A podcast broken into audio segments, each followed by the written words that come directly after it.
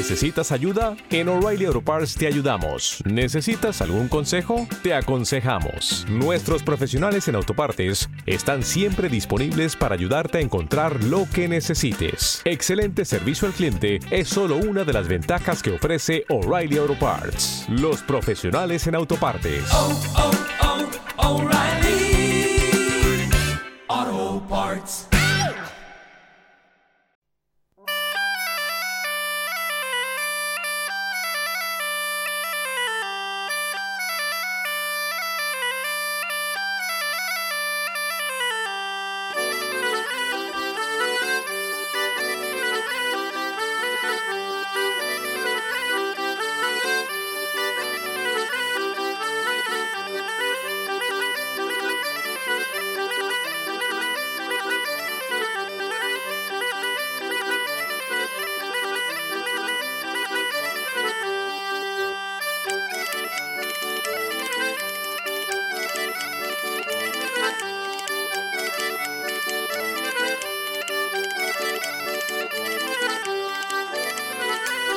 Así, con este ritmo comenzamos eh, la sección dedicada a la música tradicional, de la mano de Diego Bello, que nos acompaña un día más. Diego, buenos días. Hola, buenos días. ¿Quién, eh, qué- quién es quien interpreta este tema que estamos Pues escuchando? el grupo Verde Gallo. Verde Gallo. Un grupo gallego Ujú. que, pues como algunos otros, toma como referencia la música de raíz, la música tradicional, para elaborarla y para darle una, una vuelta, darle una pequeña actualización eh, dentro de ese estilo que conocemos como folk.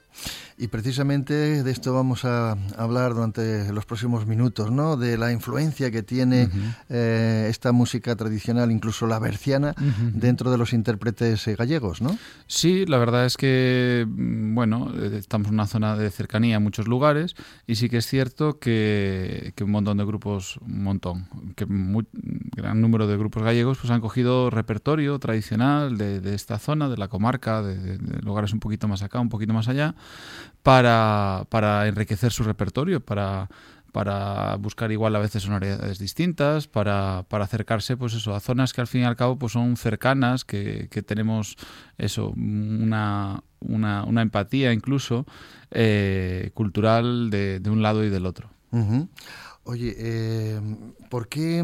Bueno, eh, lo, lo has, lo has- eh, lo has comentado perfectamente. Somos una, una comarca eh, que estamos ahí en la raya, en la línea, ¿no? Eh, somos zona fronteriza entre Galicia, Asturias y, le- y- y Castilla y evidentemente eso eh, se nota sobre todo a la hora de, de crear e interpretar. Es decir, mm, nos gusta interpretar lo que hacen nuestros vecinos y a nuestros vecinos les gusta interpretar lo que hacemos aquí. Sí, quizás más, los, por- por- no sé por qué, pero quizás a veces lo segundo eh, es un poco más habitual. Sí. Eh, desgraciadamente, dejando a veces de lado un poquito el, el repertorio nuestro, pero eh, sí que sí que ocurre ese tipo de, además por la cercanía, en este caso era una Jota de Farelo, de un gaitero de, de aquí, de, de la comarca del oeste, claro, es el mismo instrumento, es la misma, la misma gaita, la misma interpretación que, que tenemos eh, pues en cualquier otro lugar de, de- de la comunidad cercana, eh, que es Galicia. Pero lo mismo nos ocurre eso hacia Zamora, hacia otras comarcas del, de, de- la provincia meseta de la- León. claro, sí. Eh, es decir, cuando hablamos de flauta y tambor, pues también es la misma flauta y tambor que se utiliza en Margatería, que se utiliza en el. Bierzo. Eh, o hablamos de, eso, del norte hacia Asturias, pues las panderetas, el estilo de tocar también es muy similar y a veces pues hay esa, esa cercanía y esa uh, eh, pues eh, fácil sal- dar, ese, dar ese salto. Porque eh, en definitiva eh, la poza, nuestra poza berciana, no deja de ser un crisol donde se amalgaman desde luego todas estas eh, creaciones de todos los vecinos de alrededor. Pero así y todo, nosotros también producimos mucha y muy buena música, Diego. Sí, sí, por supuesto, por supuesto que sí. Además, eso, con, con tintes eso, muy cercanos, cuando y no solo lo- en, esa, en esa olla, a veces la- las montañas que la circundan pues también son muy importantes, ¿no? Porque Ujú. eh, si nos vamos a esto que llamamos hoy Ancares, que discrepa un poco de lo que era hace unas décadas, eh, hoy decimos los Ancares, antes simplemente eran Ancares, Y, era, y era el valle de el, el ayuntamiento de Candín prácticamente. También eh, tenemos mucha relación con, con hoy esa reserva, pues con lo que son los Ancares lugueses, que son esa zona de Cervantes y demás. Y por Ancares, pues realmente eh, se mezcla mucho ese repertorio de cantado y tocado de, de un lado y de otro, además con mucha, con mucha cercanía y con la verdad es que sin ningún complejo. Eh, eso de, de- de las rayas a veces es un, un término que culturalmente no, No no, no- funciona demasiado. existe, sí. Cada uno sabe bien dónde está, no hace falta tampoco aquí reivindicar nada ni, ni nada, pero eh, sí que es una cosa difusa. Entonces vamos a escuchar de, de Ancares, un, tema que lleva este, que lleva este título, eh, de un grupo lugués, un grupo emblemático que son Fuxan los Ventos, un grupo que fue muy importante hace unas, hace unas décadas. Pues vamos con ello.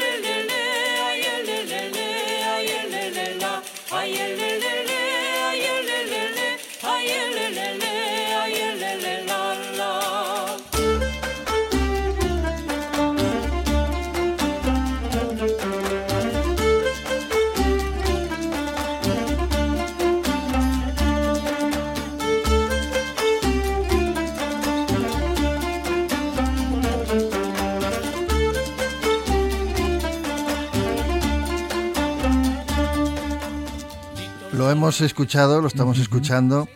eh, el idioma no tiene fronteras. ¿eh? No, tampoco. Aquí yo creo que tampoco tenemos fronteras. Tampoco tenemos ningún, ningún problema eh, con el idioma tampoco. Yo creo que se nos hace muy cercano, eh, tanto a la gente joven como a la gente no tan joven, el, el, cualquier lengua vamos a hablar de gallego, pero también cualquier otra lengua rural que, que, mm, materna que utilizamos, que no es exactamente el castellano, ¿no? el español como, como lengua vincular. Además es habitual en la, la tradición que pues que aparezcan pues esos lenguajes que no son tan tan eh, oficiales. ¿no? Claro, claro, porque mm, lógicamente lo que comentábamos, ese crisol eh, de, de culturas que es en nuestra comarca se refleja en todo, en la música, en el lenguaje, en la expresión, en la creación y eso desde luego lo que hace mm, fundamentalmente, Diego, es enriquecernos, ¿no?